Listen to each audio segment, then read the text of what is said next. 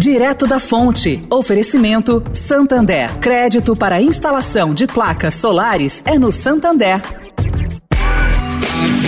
Direto da Fonte. Com Sônia Rassi.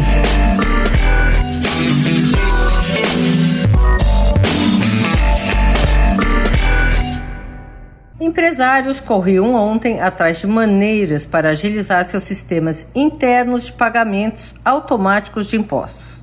Com a redução de 18% a 25% do EPI cobrado, decretada sexta-feira passada pelo ministro Paulo Guedes, muitos deles não tiveram tempo hábil para ajustar as contas pelos seus sistemas.